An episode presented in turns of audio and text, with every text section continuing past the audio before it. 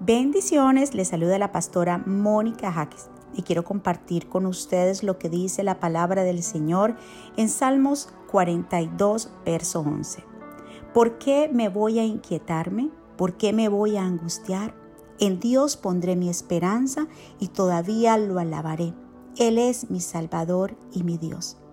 El salmista aquí se formula a sí mismo una pregunta. ¿Por qué me voy a angustiar?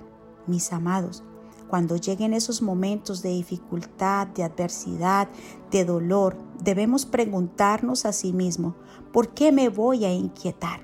Esto que estoy viviendo no puede controlar mi vida.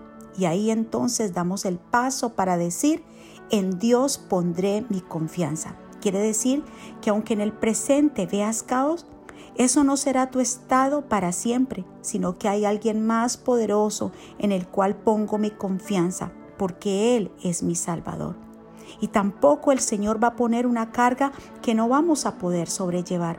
En Salmo 121, 7 dice, el Señor te protegerá de todo mal, protegerá tu vida, el Señor te cuidará en el hogar, en el camino, desde ahora y para siempre.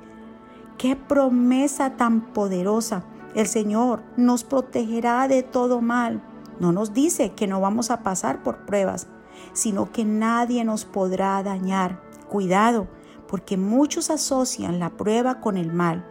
Dios permite la prueba para hacernos más fuertes, para aumentar nuestra fe, pero siempre nos encamina hacia el propósito.